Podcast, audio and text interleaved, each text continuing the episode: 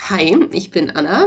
Wenn ich jetzt mal gerade nicht irgendwelche Ideen für Dating-Apps habe, arbeite ich eigentlich als Ärztin in Berlin und äh, bin da in der Psychiatrie und bin tatsächlich über Ben an Laurens geraten und an Andi, den vierten im Bunde. Ja, ich bin Laurens. Ich bin eigentlich gelernter Designer, Kommunikationsdesigner, habe da noch ein bisschen Management und sowas studiert äh, und bin eben über Ben, Schulfreund, ähm, zu Blind mitgekommen. Äh, ben hat mich mal gefragt, hey, ich habe da so eine App gebaut, magst du dir mal die anschauen, so vom Design her? Ja, und das war jetzt ja, auch vier Jahre her inzwischen. Ähm, und seitdem bauen wir Blind als Hobbyprojekt zu viert. Campus FM Thema. Wie ist die App entstanden? Also die Konstellation, habe ich gedacht, ist ja sehr ungewöhnlich. Also ihr seid ja ein Designer, ein Physiker, eine Ärztin und ein Sozialpädagoge. Ja, was ist die Idee dahinter und wie ist es entstanden? Tatsächlich haben, glaube ich, unsere Berufe super wenig damit zu tun. Ben und ich sind zusammen und hatten ähm, uns tatsächlich auch so über einen Freundeskreis kennengelernt, sozial interagiert. Die anderen haben tatsächlich einfach vor uns natürlich gemerkt, dass wir irgendwie anbandeln würden und dann kam irgendwie so im Verlauf dieser Zeit der Gedanke, meine Güte, eigentlich kennen die ähm, Freunde einen besser als ähm, man sich selbst.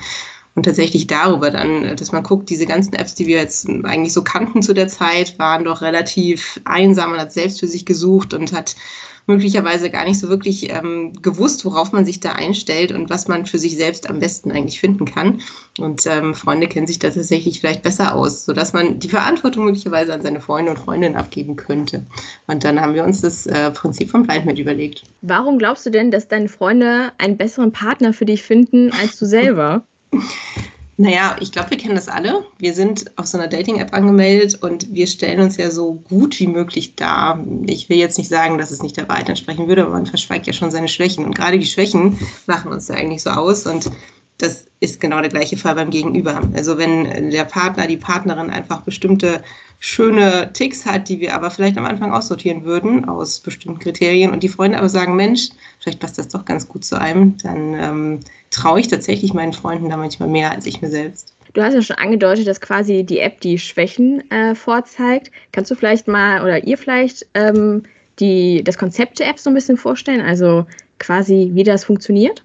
So ganz kurz zusammengefasst, in einem Satz ist es, beim Blindmate verkuppeln sich FreundInnen gegenseitig. Das heißt, man sucht nicht die eigenen Matches, sondern überlässt es den Freunden. Aber Bevor es so weit kommt, erstellen die Freundinnen für sich gegenseitig zuerst noch die Profile, indem sie Fragen übereinander beantworten. Das ist wirklich alles Mögliche, von sehr tiefen, tiefgehenden Fragen bis hin zu, was macht man an einem Freitagabend? Liegt man da auf der Couch oder arbeitet man? Oder wenn man beim Brettspielen verliert, opfert man da die Freundschaft oder freut man sich für die Person, die gewinnt? Und indem Freundinnen Fragen über, wie, wie die solche Fragen übereinander beantworten, ergibt sich dann bei BlindMate eben das Profil, wo dann alles Mögliche auftaucht, von die Person ist extrovertiert, sportlich, aber auch chaotisch, ein bisschen neugierig und so ergibt sich dann ein relativ rundes Bild von allen möglichen Eigenschaften der Person.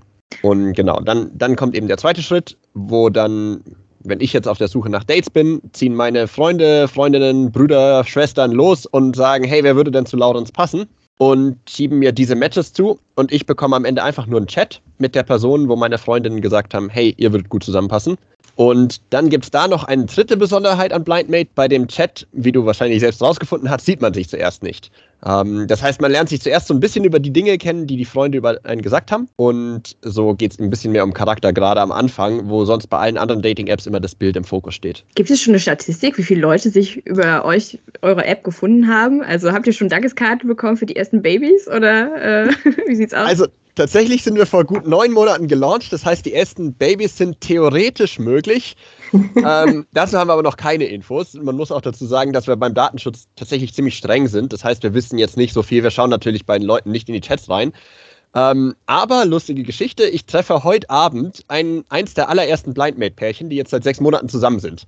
Ähm, die sind irgendwo zwei Ecken entfernt von meiner Schwester ähm, eine Freundin meiner Schwester hat meiner Schwester erzählt, hey, in meinem Bekanntenkreis haben sich zwei Leute über Blindmate kennengelernt und die treffe ich heute Abend. Und ähm, ja, auch abgesehen von denen, ähm, und dann bin ich natürlich neugierig und muss mal nachfragen, wie es so passiert ist, wer sie verkuppelt hat. Und auch so kommen immer wieder Meldungen rein von Leuten, die sagen, ja, wir haben, wir haben uns kennengelernt, super glücklich in der Beziehung, das ist natürlich ziemlich toll. Campus FM klingt anders.